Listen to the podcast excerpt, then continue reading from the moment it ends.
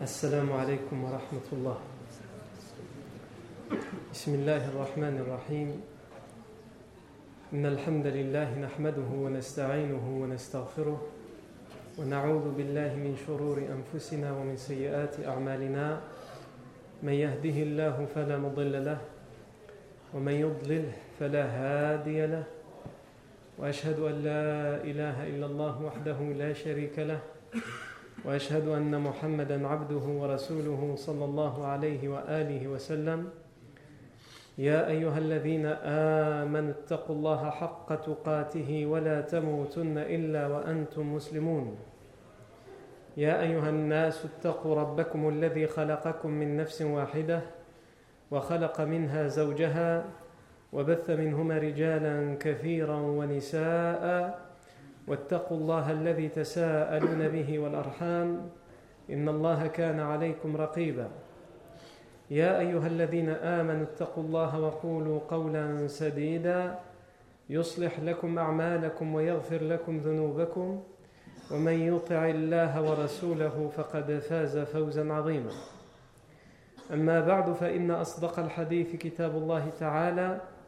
وخير الهدي هدي سيدنا محمد صلى الله عليه وسلم وشر الأمور محدثاتها وكل محدثة بدعة وكل بدعة ضلالة وكل ضلالة في النار. أجارني الله وإياكم من النار. ثم أما بعد. On s'est arrêté la fois dernière dans la vie du prophète Mohammed sallallahu alayhi wa sallam à ce qu'on a appelé Wathiqatul Madina, la constitution de Médine. On a expliqué quand elle a été rédigée et on en a tiré article après article les leçons qu'il fallait en tirer. On a expliqué qu'il y a eu deux constitutions distinctes.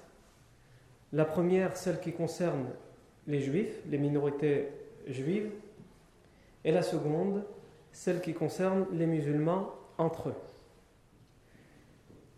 Et pour résumer, celle des Juifs a été écrite tout de suite dès l'arrivée du prophète celle des musulmans entre eux, elle a été écrite après la bataille de Badr, même si nous on l'a déjà vu, puisque quand on parle de la constitution, on parle d'un tout.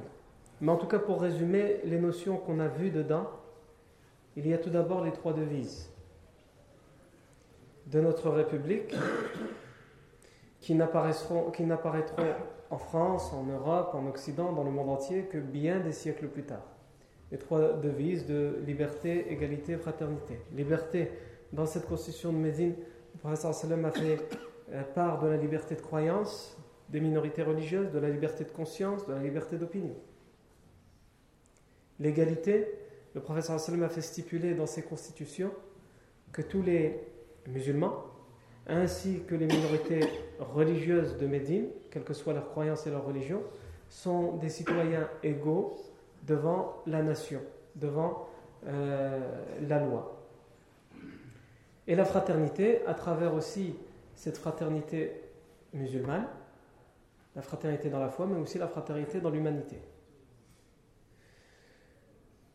Et au-delà de ça, on a aussi parlé du droit d'asile ces deux constitutions ont largement fait référence au droit d'asile que les réfugiés, que les opprimés, que les, que les faibles demandent en entrant dans une nation. On a aussi rappelé que ces constitutions, comme n'importe quelle constitution du monde, mais des siècles plus tard, quand on parle des autres constitutions du monde, c'est des siècles plus tard, eh bien cette constitution, bien avant, a, mis, a bien défini les trois pouvoirs qui sont déterminants pour un État pouvoir législatif, la rédaction des lois, pour le pouvoir exécutif, la mise en application de ces lois, et enfin le pouvoir judiciaire lorsqu'il y a un incident, lorsqu'il y a une querelle, lorsqu'il y a un problème, comment on juge, et avec quelle source, quelle référence on juge.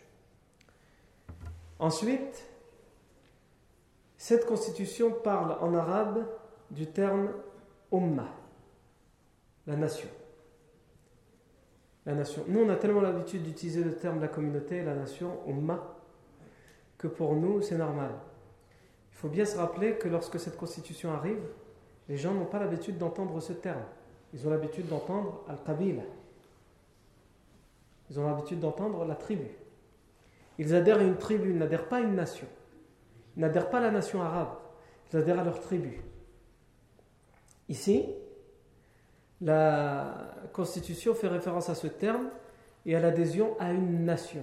C'est-à-dire que tous ceux qui vivent à Médine, quelle que soit leur culture, quelle que soit leur tribu, et même quelle que soit leur croyance, ils adhèrent à une seule et même nation. Qui est, c'est cette constitution qui le euh, stipule, wahida, unique, c'est-à-dire indivisible. Et comme on l'a déjà dit plusieurs fois, l'indivisibilité d'une nation, elle est stipulée bien des siècles plus tard dans n'importe quelle constitution parce que c'est ce qui garantit les droits et l'égalité des citoyens. C'est de dire que cette nation, elle est une et indivisible. C'est-à-dire que tous ceux qui adhèrent à cette nation, à cette république, ils, ont, ils sont égaux, ils ont les mêmes droits. Et ils ont les mêmes lois. Non. En ayant parlé de tout ça, on a dit maintenant on va commencer. Quand on a, mis du temps à parler de, constitution, parce qu'il y a quand même 47 euh, articles, et on les a vus euh, un à un. Donc on revient là où on s'est arrêté avant la rédaction de, cette constitution, et au final on s'est arrêté au moment où le professeur Salem arrive à Médine. Donc le professeur Salem vient d'arriver à Médine.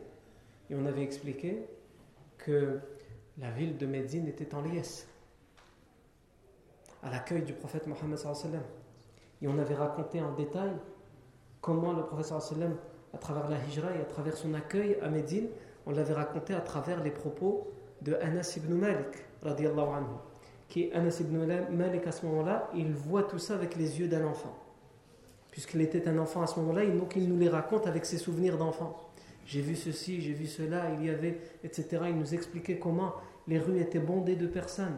Tout le monde voulait saluer le prophète Mohammed tout le monde voulait accueillir le prophète chez lui. Comment il nous a expliqué comment les toits des maisons, les terrasses des maisons étaient aussi inondées de personnes.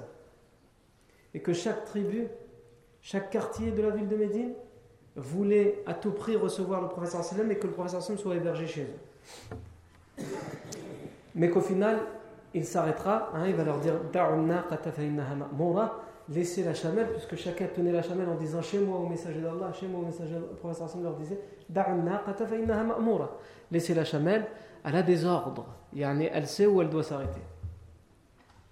Et elle finira par s'arrêter dans le quartier, dans la tribu des Bani Najjar.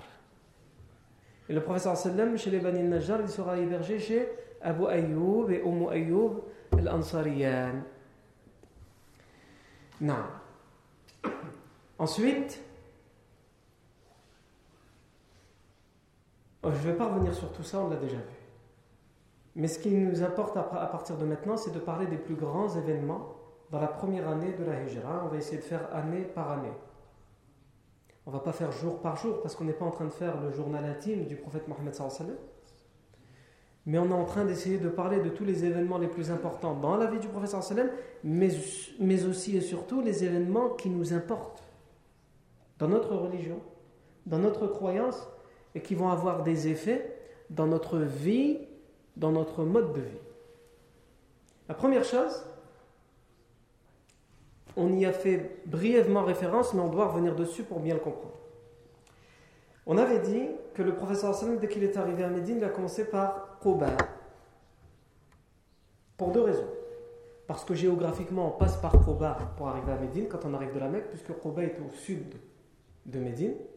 Donc géographiquement, il faut passer par là. Mais le professeur Hassan aurait pu juste passer et aller à Médine. Mais il s'arrêtait là pendant quatre jours. Il est arrivé selon les. Même s'il y avait des divergences, on avait dit le plus probable était de dire qu'il est arrivé le lundi à Quba et qu'il n'a repris la route que le vendredi matin pour Médine. À il y a construit la première mosquée, contrairement aux idées reçues, ce n'est pas la mosquée prophétique de Médine, la première qu'il a inaugurée, mais celle de Quba. Ça, c'est la première raison pour laquelle il s'est arrêté à Quba, parce que géographiquement, on passe par là. La deuxième raison, on l'avait expliqué, les tribus de Quba, au sud de Médine, sont les premières à accueillir les, muhajir de Mecca, puisqu'on avait dit que la plupart des musulmans de Mecca qui ont fait le hijra, ils l'ont fait avant le professeur Hassan. Le professeur Hassan a été le dernier, un des derniers à faire le hijra vers le. Il a d'abord, entre guillemets, sauvegardé les arrières des musulmans. Les musulmans partaient en secret un par un, deux par deux, trois par trois. Et quand le plus gros était parti, c'est là que le professeur Sim est parti. Et ces tribus, ils ont supporté, entre guillemets, l'accueil de ces réfugiés. Médine, beaucoup moins que les tribus de, des, des, des, des Bani Amr ibn Auf, des Bani Salim ibn Auf, tous tous toutes ces tribus-là de Quba. C'est eux les premiers à, recevoir. Ils reçoivent les familles, ils reçoivent les célibataires, ils reçoivent. On avait même raconté que certaines demeures dans ces tribus-là recevaient plus d'une dizaine de réfugiés. On connaissait la maison des célibataires, ceux qui recevaient les célibataires, ceux qui recevaient les familles par famille. Ça, on l'avait expliqué aussi. On ne va pas revenir dessus. Donc le professeur sallam doit leur faire honneur. Même s'il sait qu'il va s'installer à Médine, il fait honneur à ces gens qui ont été les premiers à sacrifier, à supporter, à patienter et à endurer l'accueil des réfugiés. C'est pas simple de tout partager, de tout donner. Et on avait dit que lorsque le professeur Sam a pris la route le vendredi matin pour Médine, en route, il y a à peu près l'endroit exact où était le professeur Salem jusqu'à Bani Najjar, il y a à peu près 7 km et demi. Le prophète sallallahu alayhi wa sallam va s'arrêter en route dans une tribu qu'on appelle la tribu des Bani Salim ibn Auf, qui appartient à Quba. Parce que l'heure de Jumu'ah, elle est arrivée à cet endroit-là. Elle va s'arrêter là, et c'est la première Jumu'ah, première prière du vendredi, première, premier prêche du vendredi que le professeur Sallam va célébrer et présider. Avant ça, il ne l'a jamais fait. Donc ça, on l'avait dit. Mais ce qui serait intéressant de voir, c'est parce que les livres d'histoire nous le rapportent, qu'est-ce que le prophète sallallahu alayhi wa sallam, à ce moment-là, a dit dans le prêche? Au-delà de savoir que c'est la première fois qu'il a fait un prêche, qu'est-ce qu'il a dit? Ce prêche, comme c'était l'habitude du wa sallam, est très court. Même s'il est très court, je ne veux pas le citer en entier. Mais il est court parce que la sunna du wa sallam, c'était qu'il écourtait le prêche et qu'il allongeait la prière à travers la récitation coranique dans le Jumu'ah. Attention, ça ne veut pas dire qu'aujourd'hui, il faut absolument faire comme ça. Ça, c'est la sunna. Mais ensuite, il fait partie du fiqh. Au premier sens du terme, le premier sens du terme fiqh, c'est la compréhension. Et le deuxième sens, le sens religieux, c'est la science du fiqh. Comment on applique cette religion, comment on la met en pratique. Mais au premier sens du terme fiqh, la compréhension, il faut comprendre que le professeur me faisait cela parce que ce qui était le plus important à ce moment-là, c'était la révélation qui venait jour après jour. Donc il allongeait la, la récitation parce que les compagnons, ils découvraient aussi des révélations qu'ils n'avaient pas encore entendues. Ça leur permettait de mémoriser, d'apprendre et d'entendre pour la première fois la révélation. Nous, aujourd'hui, la révélation est là en entière. Mais les gens ne la comprennent pas. Donc, peut-être, et c'est l'avis de beaucoup de savants, qu'à notre époque, il faut allonger la khutbah et écourter la prière pour justement expliquer cette révélation que les gens ne comprennent plus, que les gens ne mettent plus en pratique.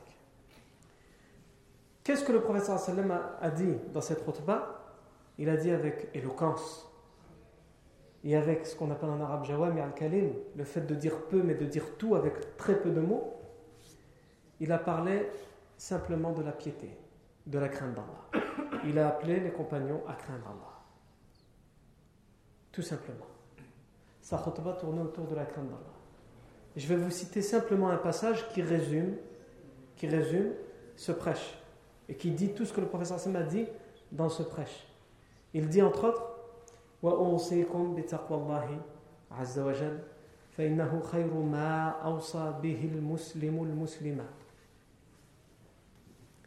et je vous recommande la crainte d'Allah, exalté soit-il.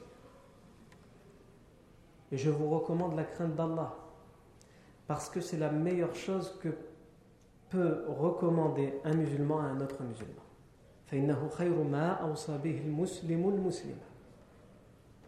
C'est la meilleure chose. La crainte d'Allah, c'est le meilleur conseil qu'un musulman puisse donner à un autre musulman.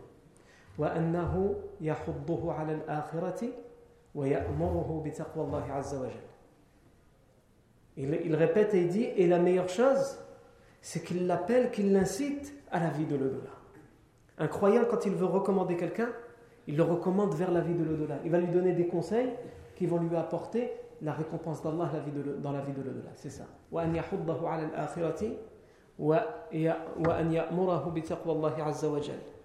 Et il lui ordonne la crainte d'Allah Azzawajal. Et ensuite, le professeur Hassan dit Fahdharu ma hadharakum min nafsi. Fahdharu ma hadharakum min nafsi. Méfiez-vous donc de, de ce dont Allah vous a demandé de vous méfier. De lui-même, de son enfer, de son châtiment, de son courroux, de sa colère. Méfiez-vous de ce qu'il vous a demandé de vous méfier. Et méfiez-vous de, ce de ce dont Allah vous a demandé de vous méfier. فلا نصيحة أفضل من ذلك فلا أفضل من فلا أفضل من ذلك نصيحة ولا أفضل من ذلك ذكرى Et il n'y a pas de conseils qui sont meilleurs que celui-là. Et il n'y a pas de, de rappel meilleur que celui-ci. J'ai cité, on va dire à peu près, peut-être pour vous dire comment elle est courte la, la du professeur un quart de la khutbah. On aurait pu la citer en entier, mais c'est pour vous dire de toute façon, ça tourne autour de ça, de la crainte d'Allah Azzawajal. Et de comment les musulmans doivent se conseiller, entre eux, la crainte d'Allah Azzawajal.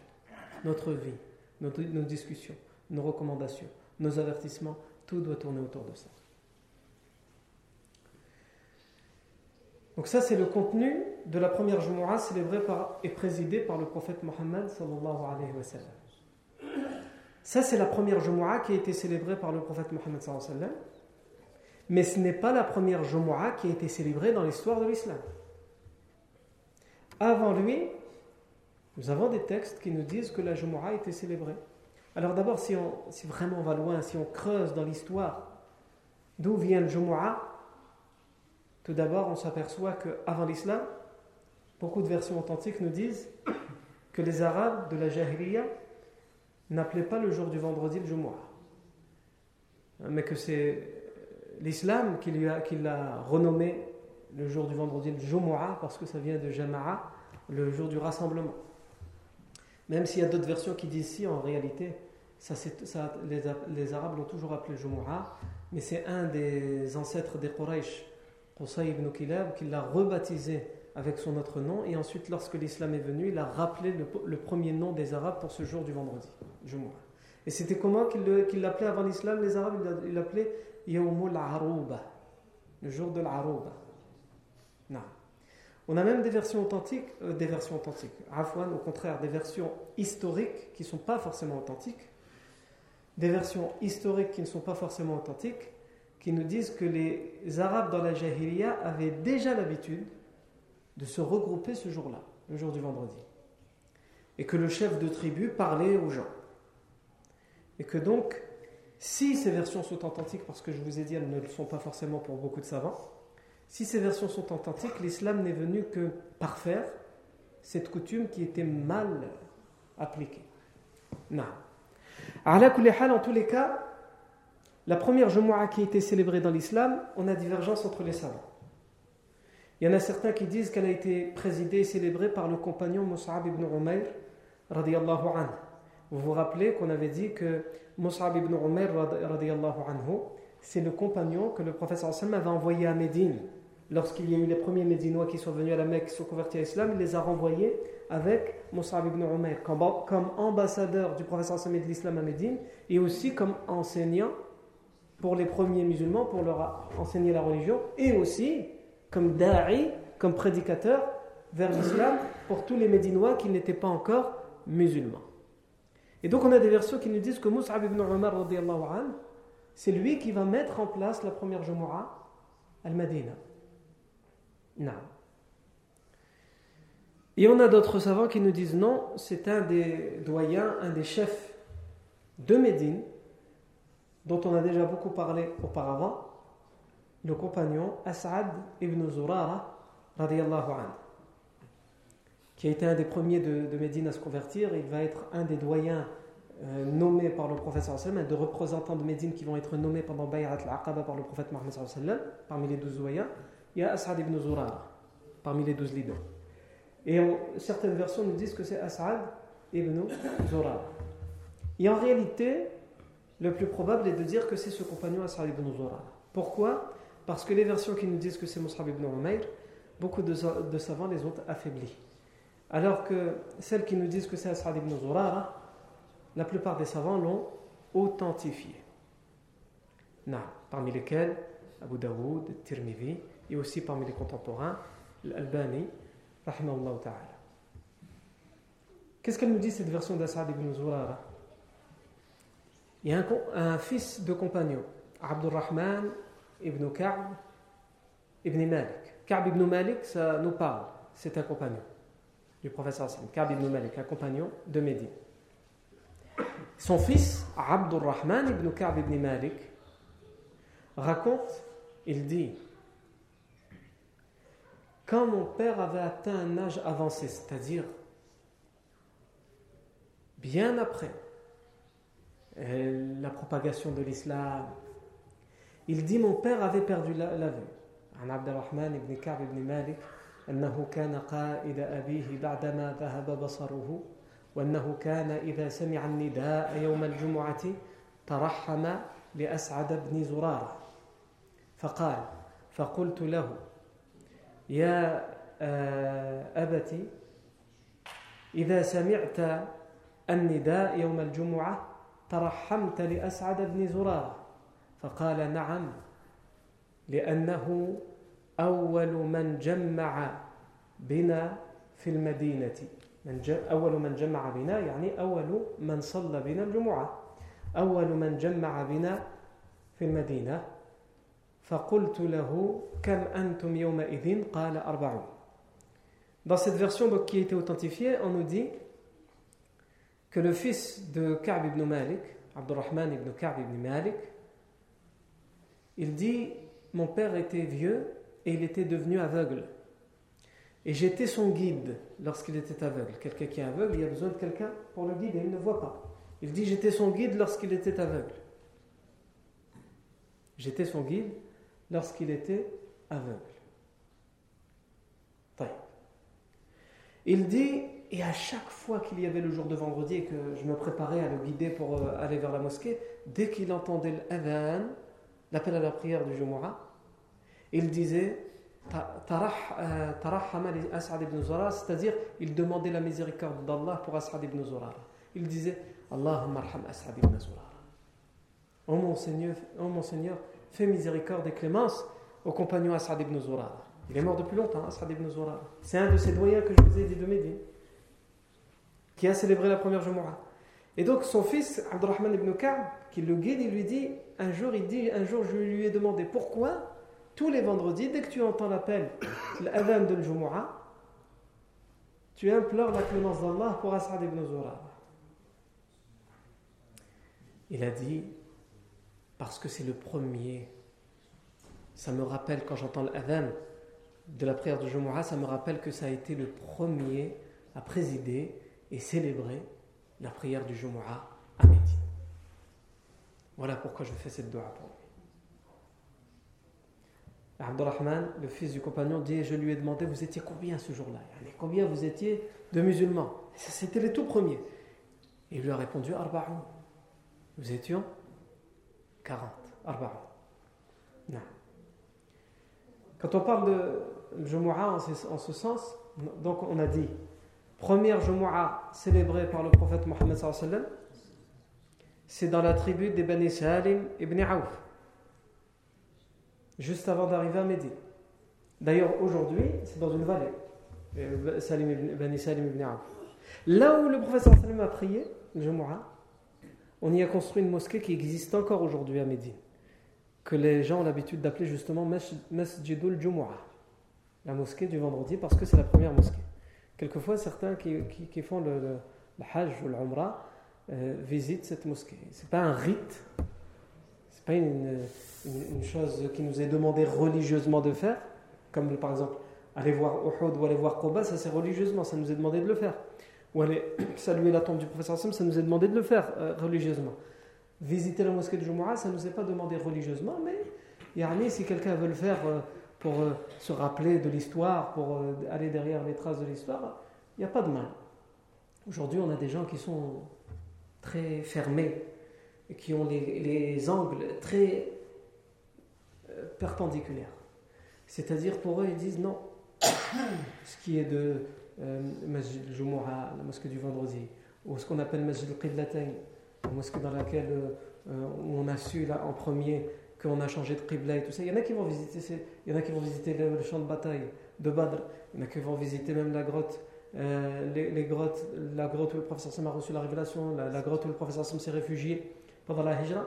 Et donc on a des gens qui nous disent non, c'est bid'a, innovation. Pourquoi c'est innovation? C'est une bid'a, c'est innovation si tu penses que c'est une ibadah que tu es en train de faire et que la religion t'a demandé de faire ça. Si tu penses ça, tu es dans la bid'a. Mais si tu le fais dans l'intention de t'imprégner de l'histoire, de te remémorer cette histoire, de ne pas l'oublier, de tirer les leçons de cette histoire, il n'y a aucun mal, au contraire, c'est utile. C'est utile. Alors ici, on va étudier l'histoire de notre pays, la France, on va visiter des choses, etc. Il n'y a pas de bid'a. On retourne dans nos pays d'origine, on aime aller voir là où nos parents sont nés, où nos grands-parents ont vécu, il n'y a pas de bid'a. Mais lorsqu'il s'agit de la religion, subhanallah, notre histoire religieuse, notre identité religieuse, ça devient bid'a. Et c'est là où, quand on se met à réfléchir, que ce mode de pensée, même si la plupart de ceux qui l'ont sont bien intentionnés sans aucun doute, en réalité, sans le vouloir, ils sont en train de mettre à mal l'identité de l'islam. Et c'est pourquoi on a deux écoles aujourd'hui. On a deux écoles. Par exemple, lorsque vous voyez tous les, aménagements monstres qui sont en train d'être faits dans la ville de Mecca, à un tel point que les gens ils reviennent avec des cartes postales, pas de la Kaaba, même si on ne veut pas de la Kaaba en carte postale, ce n'est pas l'objectif, mais c'est pour dire que les, les, gens reviennent, façon de parler pas avec la carte postale de la Kaaba, mais avec la carte postale de la tour avec la grande horloge au-dessus. Et non, on ne voit plus la Kaaba, il n'y a que l'horloge. On ne dit pas qu'il ne faut pas faire des travaux, on ne dit pas qu'il ne faut pas aménager. Mais la façon de faire, ça c'est une école. On va appeler ça l'école saoudienne. Il y a l'autre école, par exemple, qui est revendiquée par euh, les Turcs, puisque pendant longtemps, ils ont, ils ont eu les lieux saints entre leurs mains. Ils ont fait aussi pendant des siècles les aménagements nécessaires. Et ils remettent en cause tout ça. Et même s'ils faisaient des aménagements, ils les faisaient de manière à toujours euh, restituer et préserver les endroits historiques. Non. À vous de voir à quelle école vous voulez adhérer. Pour revenir au Jumu'ah, la première Jumu'ah célébrée par le prophète Mohammed c'était chez les Bani Salim ibn. La première Jumu'ah célébrée dans l'islam, c'était As'ad ibn Zurara pendant la période médinoise. Mais la dernière question qu'on doit se poser à propos de Jumu'ah, à partir de quel moment la Jumu'ah est devenue obligatoire dans l'islam? Nous savons que la prière de Jumu'ah est une prière obligatoire. Assister à la prière de Jumu'ah est une prière obligatoire. Aïwa. À partir de quel moment?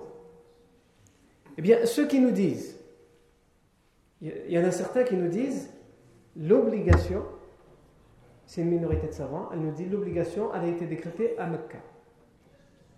À Mecca. Et leur preuve, c'est quoi? C'est justement que le professeur s'en était à Mecca, mais il a envoyé Moussa ibn Umayr, selon certaines versions, il a présidé le Jumu'ah à Médine, et selon d'autres versions qui sont authentiques, c'est As'ad ibn Zurara qui l'a fait à Médine. Donc, pour eux, pour, la minorité pour cette minorité de savants, la Jumu'ah a été rendue obligatoire pendant la période mécoise.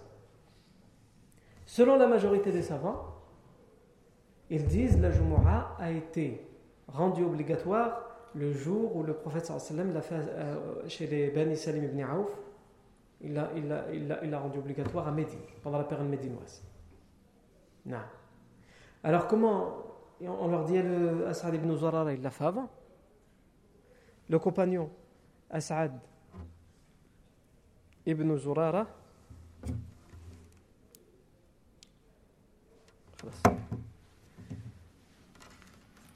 le compagnon As'ad ibn Zurara anhu, il l'a fait avant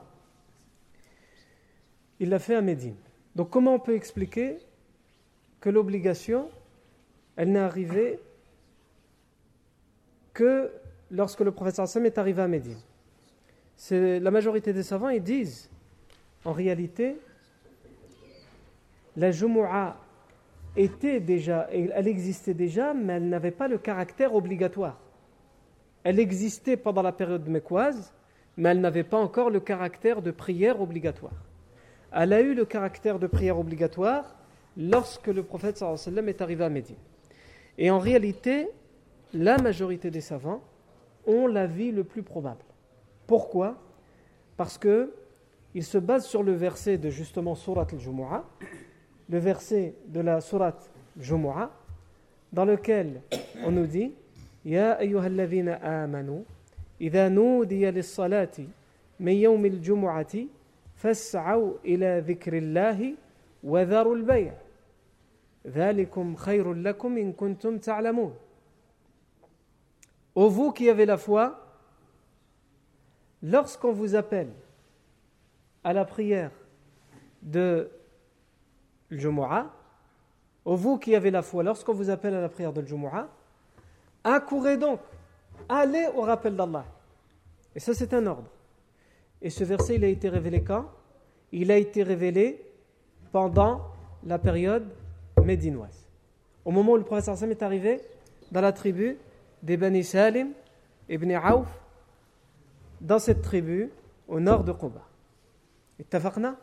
Donc, c'est pour ça que nous disons que l'avis de la majorité des savants est le plus probable, c'est-à-dire que le Jumu'ah a existé pendant la période mécoise, mais qu'elle n'a connu son caractère obligatoire que lorsque le professeur Hassan est arrivé à Médine et qu'il a reçu le verset dans lequel Allah Azzawajal dit Ya ayyuhalladhina amanu, idha nudiya lis-salati min yawmil jumu'ati, fas'aw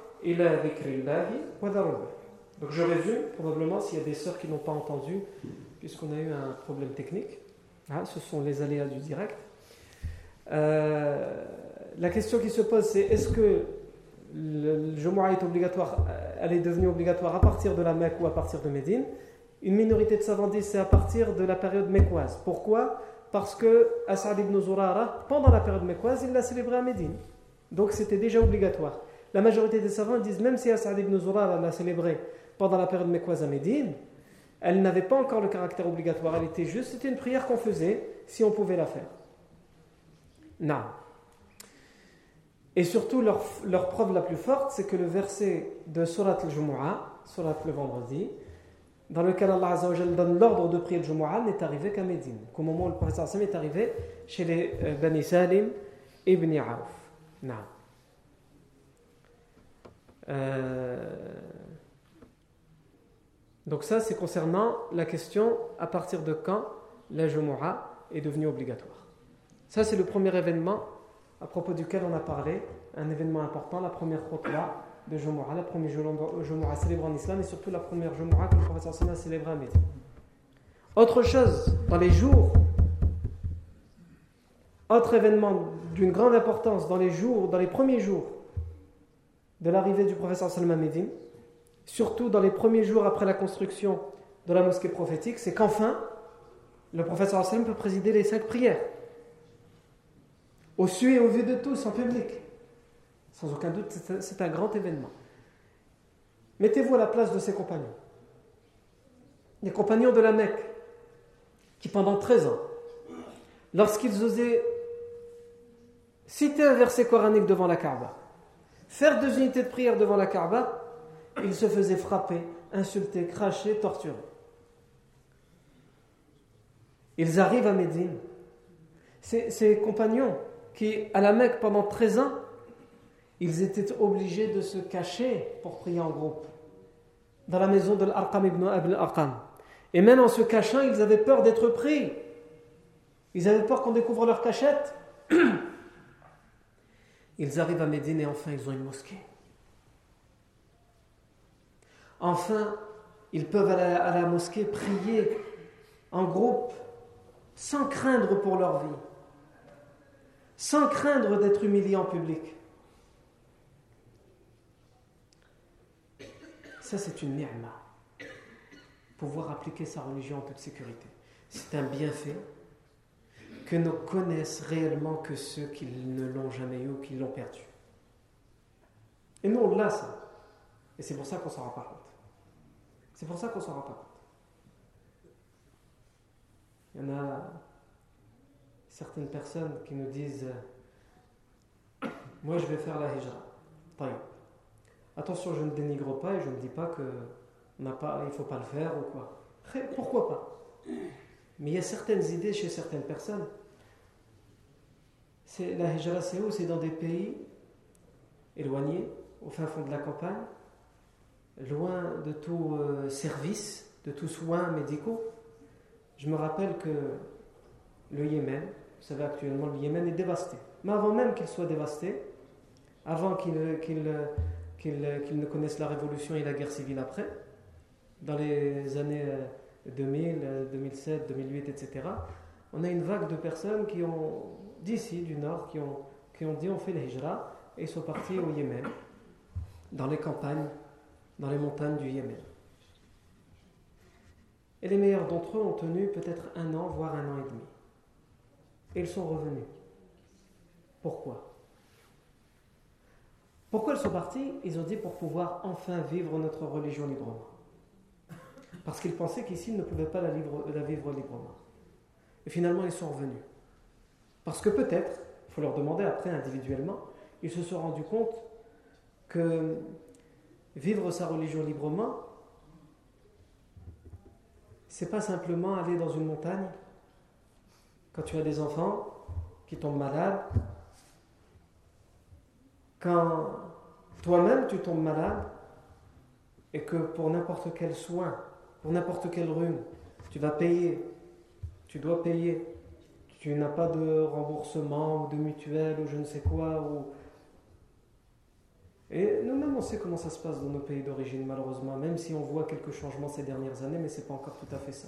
Quand tu arrives dans un hôpital public, on demande d'abord l'argent. Si tu as l'argent, bienvenue. Tu pas l'argent, euh, meurs dans le couloir. Pour le dire gentiment. Meurs jusqu'à ce que tu montres l'argent. Eh bien, vivre sa, religion librement, c'est aussi ça. C'est-à-dire ne pas avoir à se soucier lorsque je vais tomber malade. Ne pas avoir à me soucier lorsque je vais tomber malade. Ne pas avoir à me soucier énormément lorsque, lorsque j'aurai une formalité administrative. Va demander un extrait d'acte de naissance dans, ton pays d'origine si tu es né là-bas. Va demander un acte de mariage si tu t'es marié là-bas. Va demander un acte de décès dans le pays où tu, si tu n'as pas d'argent, tu n'as aucun acte. Et si tu as de l'argent, tu as tous les actes. Même si tu es encore vivant, tu fais même un acte de décès s'il faut. Montre juste les dollars. Non.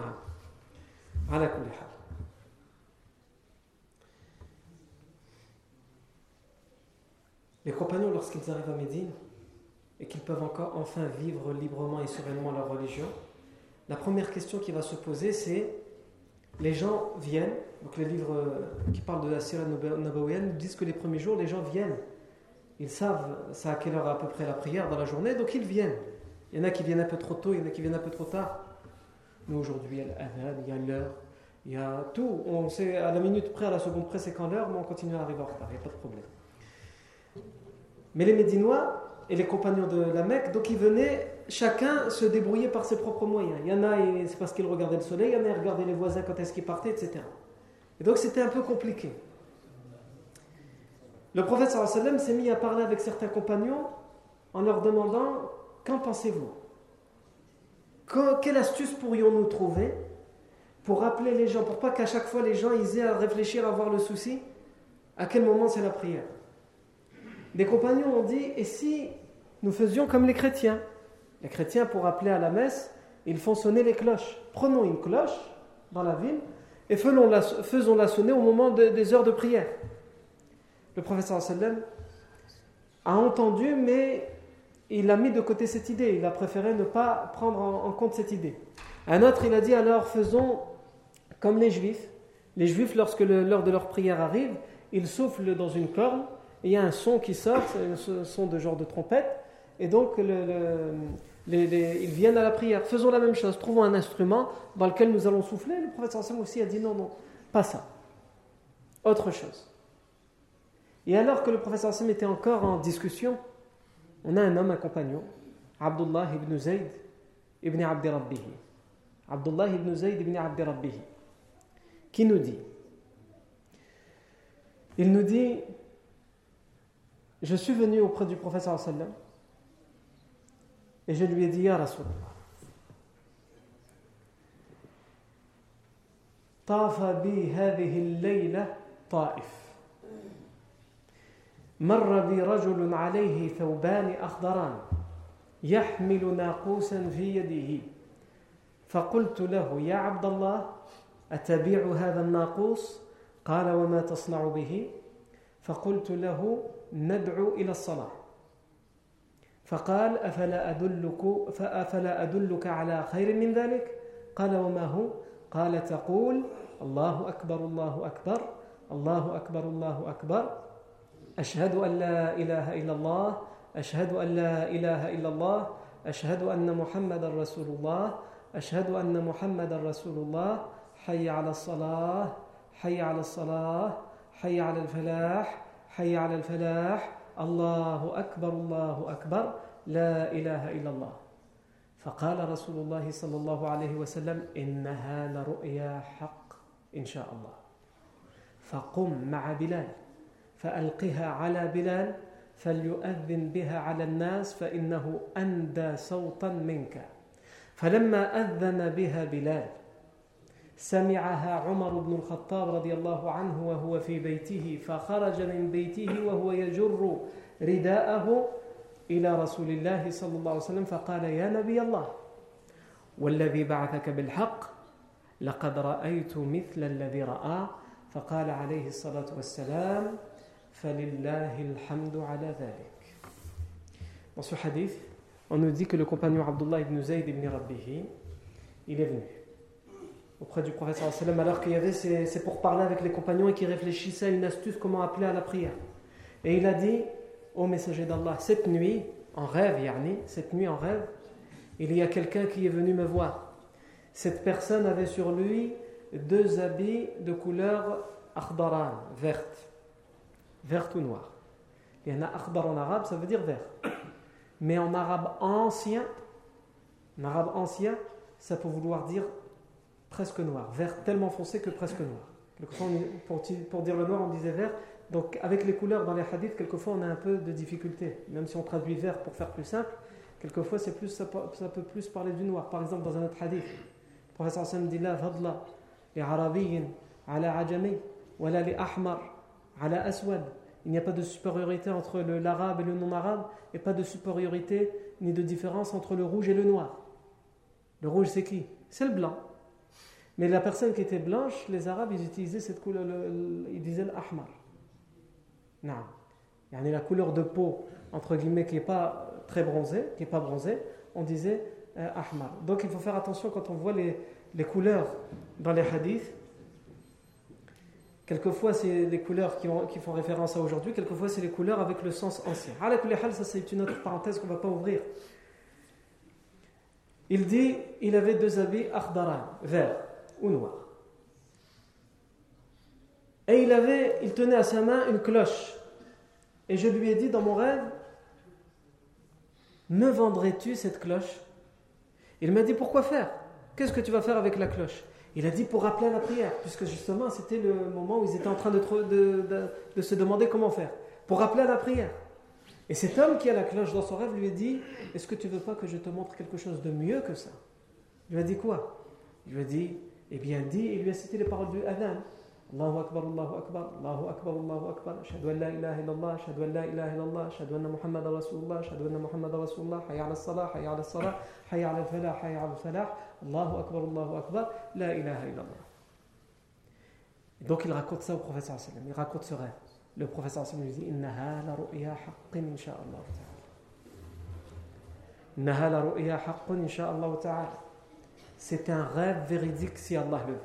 Un vrai rêve, un rêve qu'il faut prendre en compte et qu'il faut mettre en application. Inch'Allah. Alors, lève-toi avec Bilal. Hassan lui dit Lève-toi avec Bilal et récite-lui, enseigne-lui ses paroles afin qu'il appelle les gens pour la prière avec ses paroles Parce qu'il a une meilleure voix que la tienne. Et ici aussi, on apprend aussi la sunna, pour quelqu'un qui fait l'adhan, il faut essayer de choisir celui qui a une meilleure voix. Ou en tout cas, celui qui fait l'adhan, il doit essayer de donner la, meilleure, voix qu'il a. Non. Et il dit, il l'a enseigné à Bilal, et Bilal l'a fait pour la première fois. Et les gens ont entendu ces paroles, ces belles paroles qui appellent à la prière. Et Omar ibn al-Khattab était chez lui, il entend les paroles.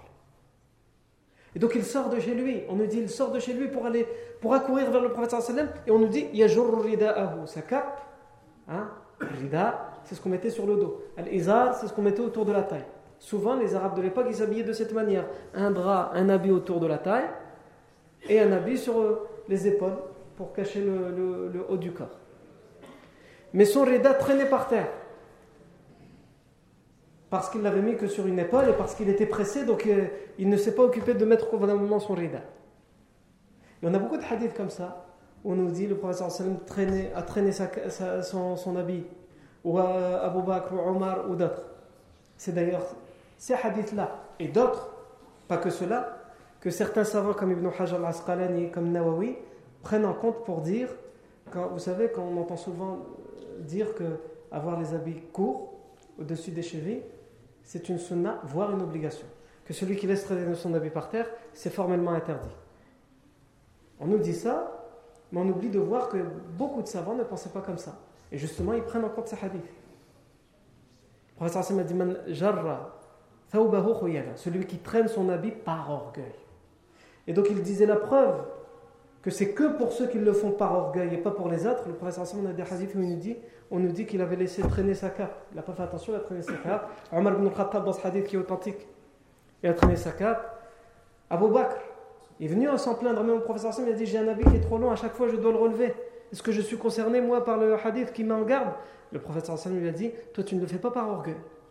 Alors, certains savants qui nous disent Non, c'est pour tout le monde, c'est interdit. Ils nous disent Non, ce hadith, c'est que pour Abu Bakr. Mais les, savants comme Ibn Hajar al-Asqalani ou Nawawi, qu'est-ce qu'ils répondent? Ils disent, le professeur Sam, il n'a pas dit c'est que pour toi, Abu Bakr. Il lui a dit non, toi, tu ne le fais pas par orgueil. Ça veut dire tous ceux qui ne le font pas par orgueil, ils ont la même, le même statut qu'Abu Bakr.